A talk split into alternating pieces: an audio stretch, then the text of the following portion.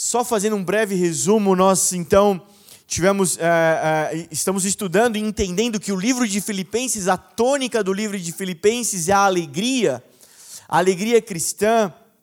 E o apóstolo, ao escrever essa carta, o apóstolo Paulo escrever essa carta a, a, a essa igreja, aos crentes ali, é, aos filipenses, ele está preso, ele está em prisão domiciliar, e ele está mandando essas cartas para essas pessoas, para esses, esses cristãos. E a tônica é a alegria, e ele vai, no capítulo 1, ele vai, ele vai dizer: olha, o morrer é lucro, mas o viver é Cristo, viver é propósito. Então, na primeira semana, a gente estabeleceu algum propósito, alguma aplicação prática, você encontrar Cristo na sua vida, no seu dia a dia, porque se estamos vivos, o viver é propósito, viver, a alegria é abundância de vida, e vida é propósito. É o propósito do Senhor é encontrar Cristo em tudo que faço, em tudo que sou, em tudo que tenho. Porque a hora que acabar aqui, o morrer é lucro, porque aí é face a face com o Senhor. No capítulo 2, semana passada, nós fundamentamos, nós temos dito isso, olha como é importante essa carta para o ambiente de igreja, de comunidade. No capítulo 2, ele fala da humildade cristã, exortando a gente a, a, a, se submeter uns aos outros em humildade. Assim como Cristo abriu mão de ser igual a Deus, se tornando como servo, assim também nós, nos tornando servos uns dos outros, em serviço, em humildade, considerando o seu irmão, cada um considere o outro maior que a si mesmo. Cara, eu creio que se nós crescermos nisso, quantos e quantos mimimis né, no ambiente de igreja são eliminados quando nós passamos a viver, praticar essa palavra. E hoje nós vamos falar do capítulo 3 do livro de Filipenses. Filipenses capítulo 3, verso 1 diz assim: Finalmente, meus irmãos, alegrem-se no Senhor. Escrever-lhes de novo as mesmas coisas não é cansativo para mim e é uma segurança para vocês. Cuidado com os cães, cuidado com esses que praticam o mal, cuidado com a falsa circuncisão, pois nós é que somos a circuncisão, nós que adoramos pelo Espírito de Deus, que nos gloriamos em Cristo Jesus e não temos confiança alguma na carne, embora eu mesmo tivesse razões para ter tal confiança. Se alguém pensa que tem razões para confiar na carne, eu ainda mais, circuncidado no oitavo dia de vida, pertencente ao povo de Israel, à tribo de Benjamim, verdadeiro hebreu, quanto à lei fariseu, quanto ao zelo perseguidor da igreja, quanto à justiça que há na lei irrepreensível. Mas o que para mim era lucro, passei a considerar como perda por causa de Cristo. Mais do que isso, considero tudo como perda comparado com a suprema grandeza do conhecimento de Cristo Jesus, meu Senhor, por quem perdi todas as coisas. Eu as considero como esterco para poder ganhar Cristo e ser encontrado nele e não tendo a, mesma, a, a, minha própria justiça que procede da lei, mas a que vem mediante a fé em Cristo, a justiça que procede de Deus e se baseia na fé. Quero conhecer Cristo, o poder da Sua ressurreição e a participação em seus sofrimentos, tornando-me como Ele em Sua morte, para que, de alguma forma, alcançar a ressurreição dentre os mortos. Até aqui. Você aí na sua casa, como lição de casa, leia o capítulo inteiro, o capítulo 3. Hoje nós vamos ter até aqui o versículo 11. Nós vamos extrair algumas coisas para nós, as aplicações. Então o texto é, é Filipenses 3, do 1 ao 11. Nós vamos entrar nesse momento agora de revelações, de entendimento dessa palavra. Você pode fazer depois na sua casa o seu estudo nos demais versículos a partir do 12. Você também vai ali achar, encontrar pedras preciosas, riqueza, pão, alimento. Deixa eu compartilhar alguma coisa com você desses dias, de forma introdutória. Sabe, nesses dias o Senhor tem é, nos chamado um retorno ao simples. E por favor, por favor, não entenda simples, não, não considere simples por simplista. Simples não quer dizer raso. Nós, a nossa equipe da nossa igreja, nós estamos debruçados, empenhados, já desde o começo do ano, desde há um tempo atrás, debruçado em, em em esse retorno, o Senhor tem nos chamado para algumas coisas, é, nos chamado para algumas curas, para alguns processos, para algumas, a, a, o aprofundar de algumas coisas, e sendo um pouco vulnerável, compartilhando um pouco do que, do que o Senhor tem feito na minha vida nesses dias, o Senhor tem me chamado para voltar, voltar aos primeiros dias, voltar ao simples, mas verdadeiro como eu disse, simples não é simplista, não é ser raso. O Evangelho é simples, mas não é raso. O Evangelho é simples, mas não é fácil. Simples no sentido de ser direto, de ser objetivo. Não à toa nós acabamos de sair de uma série, A Igreja que Ama, e fundamentamos a Igreja que Ama, nos observando Efésios, a Igreja de Éfeso. E o convite para essa igreja é voltar aos primeiros dias. E não não confunda voltar aos primeiros dias com saudosismo. Mas voltar aos primeiros dias aponta para renovo. E sabe, nesses dias que nós estamos passando, onde o Senhor nos parou, parou tudo, o que nós temos feito online é o mínimo, é, é, mínimo o que nós temos feito de atividade, mas na verdade, na verdade, no fundo, no fundo, o que o Senhor fez foi nos parar, nos retirar, Ele nos separou de volta para os nossos quartos, de volta para o que é simples, direto, objetivo. E nesses dias nós estamos nos deparando com uma encruzilhada, com uma bifurcação, e teremos que tomar decisões nesses dias. Que tipo de homem de Deus, que tipo de homem nós vamos querer ser? Ou continuar sendo? Homens de sucesso ou homens de autoridade? É isso que o Senhor tem falado no meu coração nesses dias. Homens de sucesso ou homens de autoridade? Talvez homens de sucesso fala de Saul, mas homens de autoridade fala de Samuel. Saul teve grande sucesso, foi rei, alcançou o ápice. Esses dias, a mentalidade desses dias, a cultura desses dias, o mundo, ou seja, a, a, a, essa esfera, a era, a mentalidade de, dessa era, quando fala a mentalidade e a cultura do mundo, não é do mundo material físico, mas é a mentalidade e a cultura dessa era, desse século. É a mentalidade de sucesso, e sucesso é, a, é, é o quão popular você é, o quão notado você é, o quão medido por likes você é, o quão exposto você está essa é, é, é, é, é a mentalidade de sucesso. Mas o Senhor não nos chamou para ser homens de sucesso, mas homens de autoridade.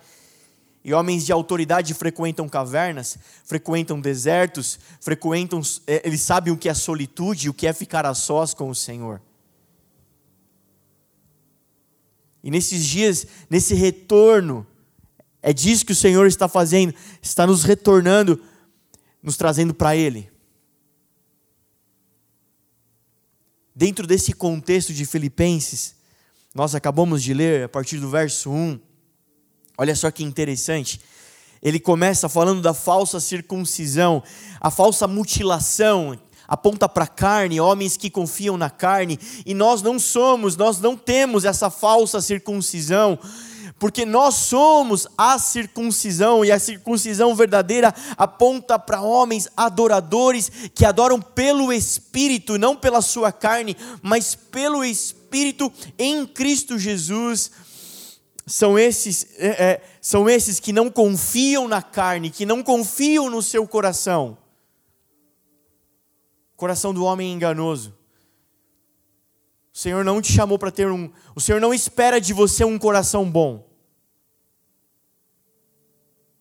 O Senhor, não, o Senhor não espera de você que você tenha aquele coração.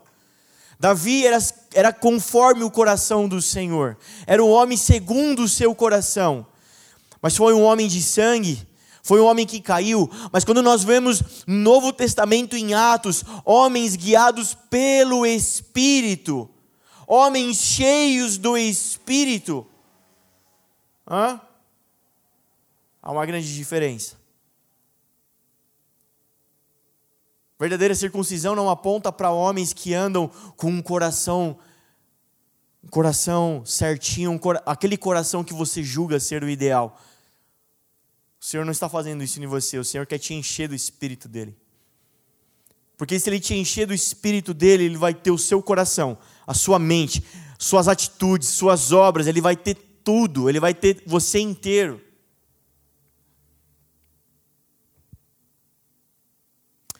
Mas eu quero me ater hoje, principalmente, a partir do verso 8. Mais do que isso, considero tudo como perda, comparado com a suprema grandeza do conhecimento de Cristo Jesus, meu Senhor, por quem perdi todas as coisas, coisas eu as considero como esterco para poder ganhar Cristo e ser encontrado nele, não tendo a minha própria justiça que procede da lei, mas a que vem mediante a fé em Cristo, a justiça que procede de Deus e se baseia na fé Quero conhecer Cristo, o poder da Sua ressurreição e a participação em seus sofrimentos, tornando-me como Ele em Sua morte, para de alguma forma alcançar a ressurreição dentre os mortos. Eu quero me ater aqui. E quando a gente fala que Deus é onipotente, onipresente, onisciente, eu tenho certeza que todos vão concordar, ok, sabemos disso, mas eu quero te chamar a atenção do seguinte: sim, Ele sabe tudo, mas Ele não conhece a todos. Talvez o Senhor não te conheça. Mas como se Ele é onisciente? Sim, Ele sabe de tudo. Mas quando a gente olha para a palavra de Deus, é perfeitamente possível a gente entender que talvez Ele não te conheça e que Ele não conhece a todos. Em Mateus capítulo 25, para te dar um fundamento, é a passagem das dez virgens. E você conhece a história.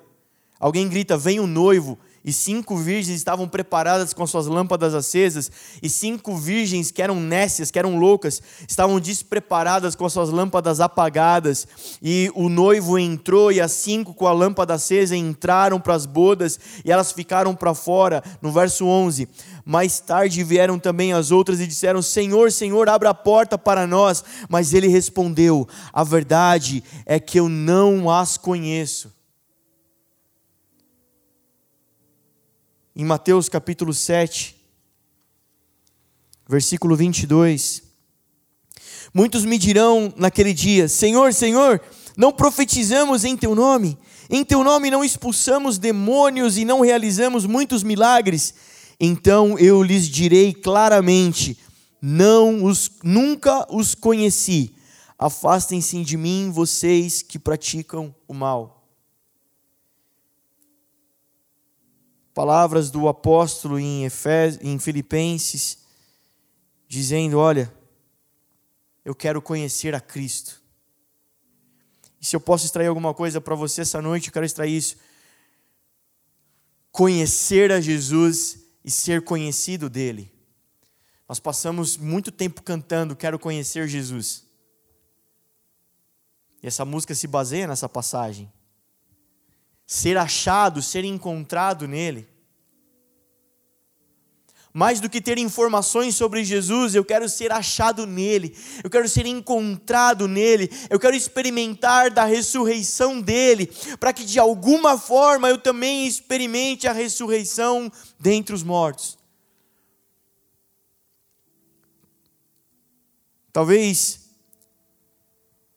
Você tem passado bastante tempo e o perigo é passar muito tempo dentro da igreja, muito tempo fazendo atividades para o Senhor, muito tempo envolvido com atividades religiosas e não conhecendo a Jesus e nem Ele te conhecendo. As passagens de Mateus que nós lemos, capítulo 25, capítulo 7, nos fundamentam que talvez ah, homens e mais pessoas não se tratam de pessoas perdidas, não está falando o texto de pessoas que não iam para a igreja, que não oravam, está falando de gente que, que operou nos dons, que expulsou demônios, que falou em nome de Jesus, mas que ele nunca as conheceu. Está falando de gente que tinha um encontro marcado, um casamento marcado, uma data marcada. Não está falando de gente que nunca ouviu falar de Jesus, de gente que nunca andou com Jesus, de gente que nunca se interessou por Jesus. Está falando de gente que era noiva, que tinha um, um casamento marcado, agendado. E ele vai dizer: Nunca te conheci. E o perigo é esse: gastar a vida em hábitos religiosos, sem nunca ter conhecido Jesus e ele ter te conhecido. Mas eu quero desvendar isso com você. E a chave para a gente desvendar isso. A gente vai precisar recorrer, recorrer ao princípio da primeira menção. Quando a gente estuda a palavra de Deus, a gente já ensinou isso. Existe o princípio da primeira menção na palavra. Existem alguns princípios quando a gente estuda a palavra de Deus, para que não haja equívocos ao interpretá-la. E o princípio da primeira menção vai dizer, quando aquela expressão é mencionada a primeira vez na Bíblia, ela determina o modelo, o modo de interpretação. E a primeira vez que aparece a palavra conhecer na Bíblia está em Gênesis capítulo 4. Coabitou o homem com Eva, sua mulher. Essa palavra conhecer é a mesma palavra usada para coabitar lá em Gênesis, que é a palavra yada em hebraico, que significa conhecer, aprender a conhecer, perceber, ver, descobrir, discernir, saber pela experiência, reconhecer, estar familiarizado com.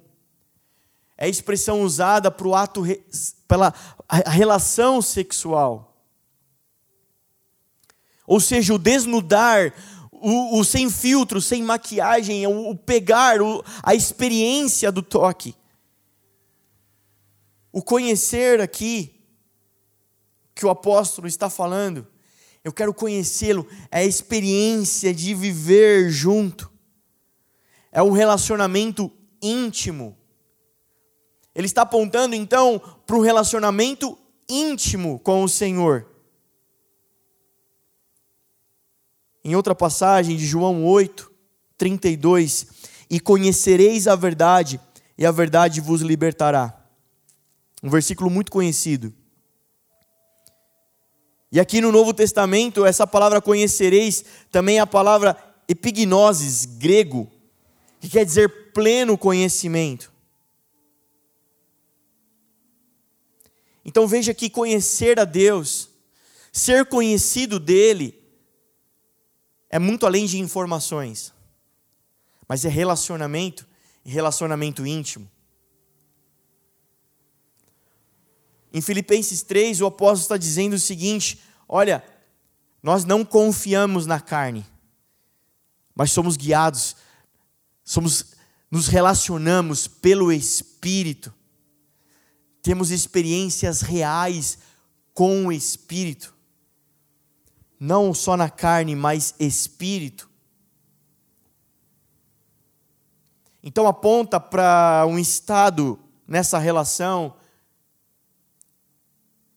onde nós conseguimos discernir a Sua voz, conhecer o seu coração, ter o nosso coração sondado, esquadrinhado, deixar que o Senhor conheça, mova, toque. Está apontando para experiências reais daquela de quando você jejua e a sua carne começa a gritar, começa a doer, Você começa a sentir coisas quando você vai para os seus quartos, para os seus momentos de oração, de intimidade, e alguma coisa dentro de você começa a borbulhar, começa, começa a queimar dentro de você, alguma coisa se move, alguma coisa se transforma, alguma coisa está acontecendo. É muito mais real, é muito além do acumular de informações.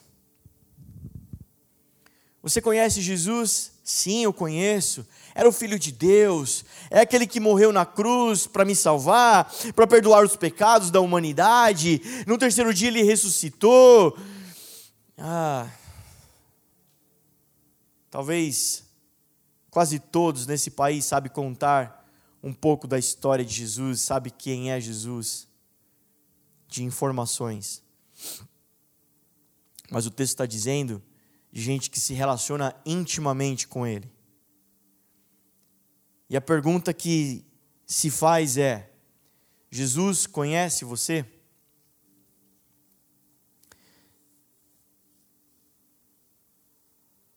Senhor, Senhor, Senhor, eu fui para a igreja, nunca te conheci. Jesus conhece você? Nós passamos um tempo, alguns cultos atrás, fundamentando que chamado, chamado é para Ele. O Senhor nos chamou para Ele, para relacionamento, e relacionamento é conhecê-lo. Você está aprendendo hoje que conhecer a Jesus é relacionamento íntimo, como o do marido com a esposa. Ou seja, desse relacionamento, o resultado desse relacionamento é a geração de vida. O fruto desse relacionamento está gerando alguma coisa, e esse alguma coisa está apontando para a vida. Se o que você tem se relacionado está gerando morte, esse não é o Senhor. Você tem se relacionado com outro Deus. Você tem se relacionado com outra coisa.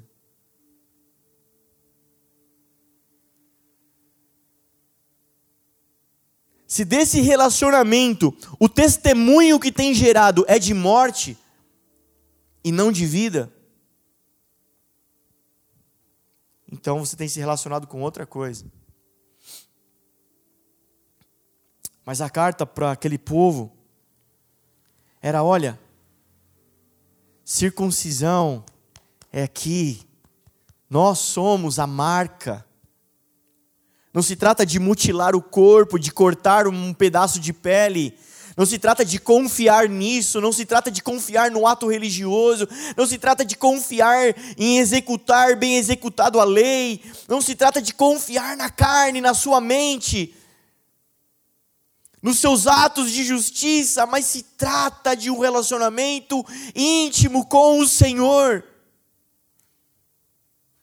Alguns estão se abstendo disso porque, quando olham para a sua justiça, quando olham para os seus atos, dizem: Eu não sou digno, eu não consigo, eu não mereço. Mas veja que esse pensamento é, é um pensamento anticristo. É um pensamento demoníaco, é um pensamento que aponta para o pecado. Mas o relacionamento com o Senhor é o que aponta para a vida, para a cruz. É, o que, é, é aquele que aponta para a ressurreição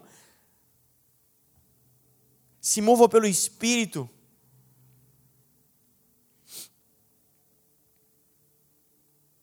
Relacionamento é conhecer a Ele e ser conhecido dEle.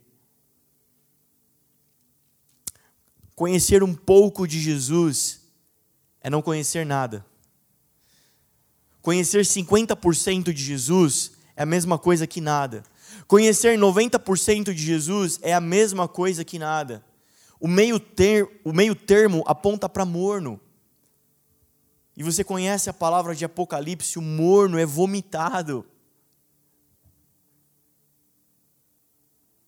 Tem um pregador que eu gosto muito, já falecido, americano,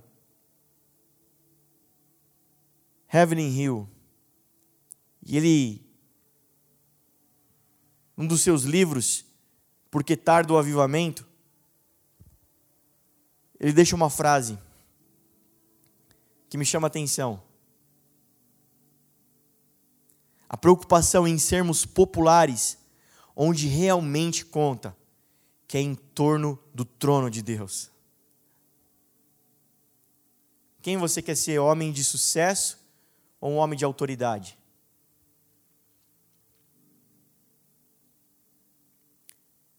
Talvez não exista momento mais oportuno para nós usarmos e abusarmos das redes sociais, da internet. Porque é o momento onde mais se tem usado esses meios de comunicação.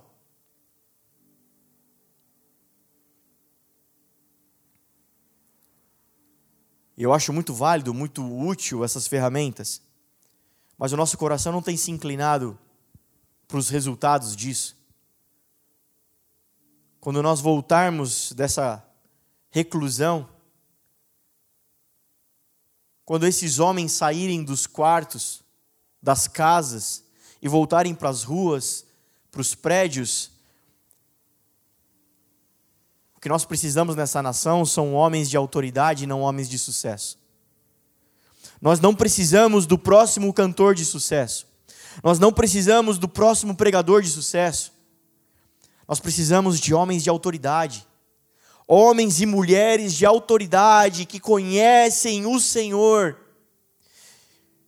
Que conhecem o Senhor não porque ouviu falar, mas porque frequentam constantemente, sabem entrar e sair das recâmaras secretas, dos quartos do rei, dos aposentos, sabem como se comporta lá dentro do Santíssimo Lugar, sabe como é que anda lá dentro. Cara, quando o sumo sacerdote entrava no Santíssimo Lugar, hã? cara, aquele lugar era fechado, aquele lugar não podia entrar numa fresta de luz. Não poderia haver ventilação lá dentro no Santíssimo Lugar. Você conhece o tabernáculo? O átrio, o pátio externo, né? O santo lugar dentro da tenda, o primeiro ambiente, o santo lugar, mas ali dentro tinha um véu que separava e aquele lugar secreto, recluso, que só o sumo sacerdote entrava, que era o santíssimo lugar, o santo dos santos, o lugar onde não entrava luz, onde não entrava ventilação. Não entrava luz porque acima da arca da aliança, os querubins, as asas onde havia o um encontro ali, ali se manifestava a presença do Senhor e uma luz se manifestava ali. Então só a presença do Senhor poderia iluminar aquele lugar.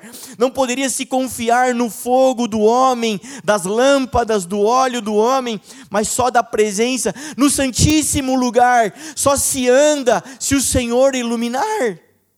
O sumo sacerdote sabia andar e se mover ali dentro, porque na presença do Senhor só se anda e se manifesta quando Ele ilumina. São esses homens e essas mulheres que essa nação precisa. São de homens e mulheres assim de autoridade que essa comunidade precisa, que a sua casa precisa, que a sua família precisa. Homens de autoridade, não homens de sucesso. Então, se há uma recomendação essa noite para você, gaste seu tempo se aprofundando em conhecer a Cristo e ser encontrado, achado nele. Quando a gente vê a passagem de Jó, a história de Jó e Lúcifer, ele se apresenta ali no ambiente do trono, na sala de Deus, e Deus fala: Você viu, conhece meu servo Jó, você viu ele, e, e, o próprio Deus falando para Lúcifer sobre a história e a vida, o testemunho de Jó. Que o Senhor possa também, eu acho que é o sonho de todo cristão, o Senhor dar testemunho de nós mesmos. Ah, uau! Não queira ser meio. Conheça o Senhor. Seja popular onde realmente interessa, que é no ambiente do trono.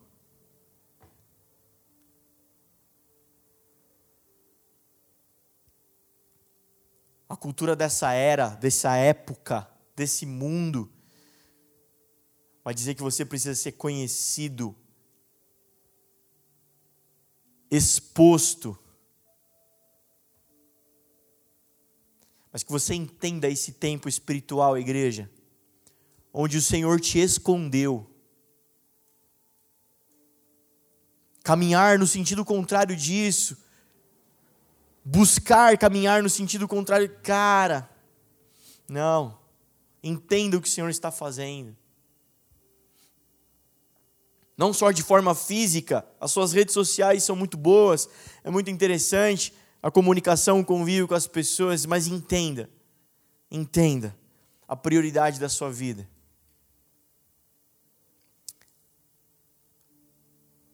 Mas algo no meu coração, e talvez isso não se aplique a todos, mas algo no meu coração que homens de Deus, homens de autoridade são radicais. Homens de autoridade são radicais. Não, veja bem, olha, você pode usar aqui, você pode fazer de forma moderada, né? O importante é o, você fazer aqui a sua vida com o Espírito, o seu relacionamento, isso é o mais importante. Nós temos aqui as nossas exposições, nós temos aqui o nosso dia a dia, mas na verdade, olha, não precisa ser tão radical, eu não sei. Mas eu tenho para mim que homens de Deus, eles são radicais. Eu creio que nem todos vão entender isso, mas eu creio que alguns estão entendendo.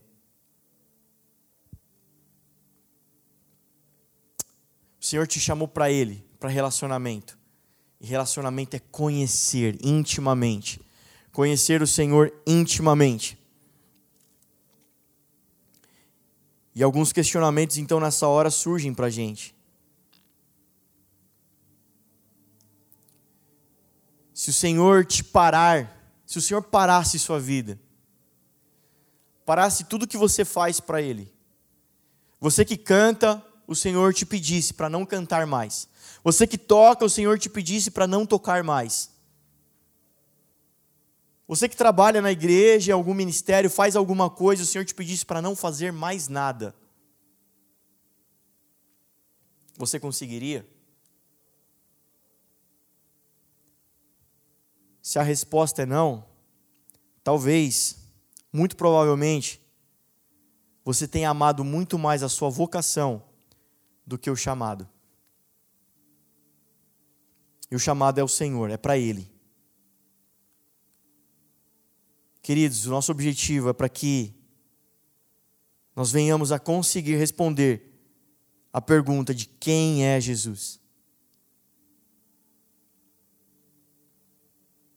E quando te perguntarem isso, que você não tenha uma resposta rápida, religiosa na ponta da língua, superficial. Não, é mais que isso. Quem é o Senhor? É mais que isso. Quem é Jesus? É mais que isso. Quem é esse que você adora, que você presta culto, que você fala tanto, que você coloca tantos versículos nas suas redes, no seu WhatsApp? Quem é esse Jesus?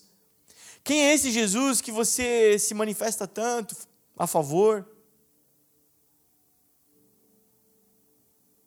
Quem é esse Jesus que em nome dele você ora? O desafio é responder a pergunta, conseguir responder a pergunta.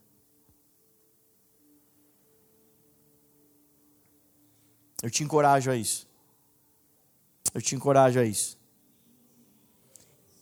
para essa semana, como aplicação dessa palavra, eu quero deixar para você, de forma prática, nós,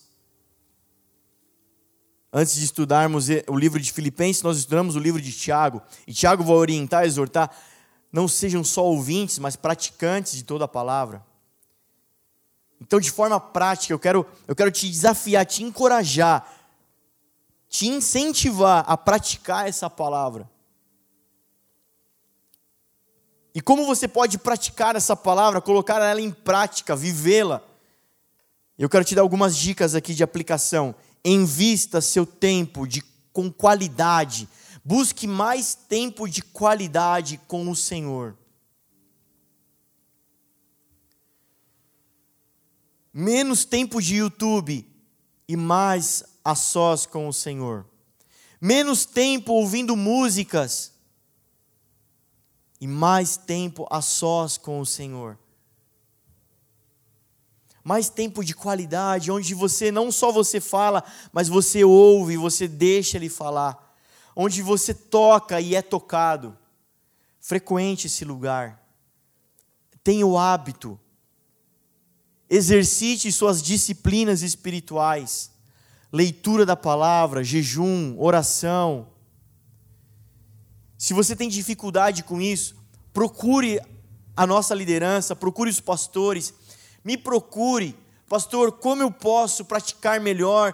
Senhor, pastor, me fale mais sobre disciplinas espirituais. Como eu posso de maneira prática exercitar?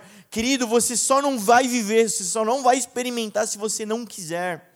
Continuar procrastinando, empurrando com a barriga, adiando o que não deveria ser adiado.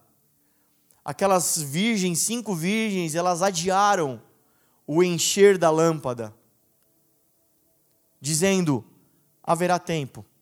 Não, vai dar tempo.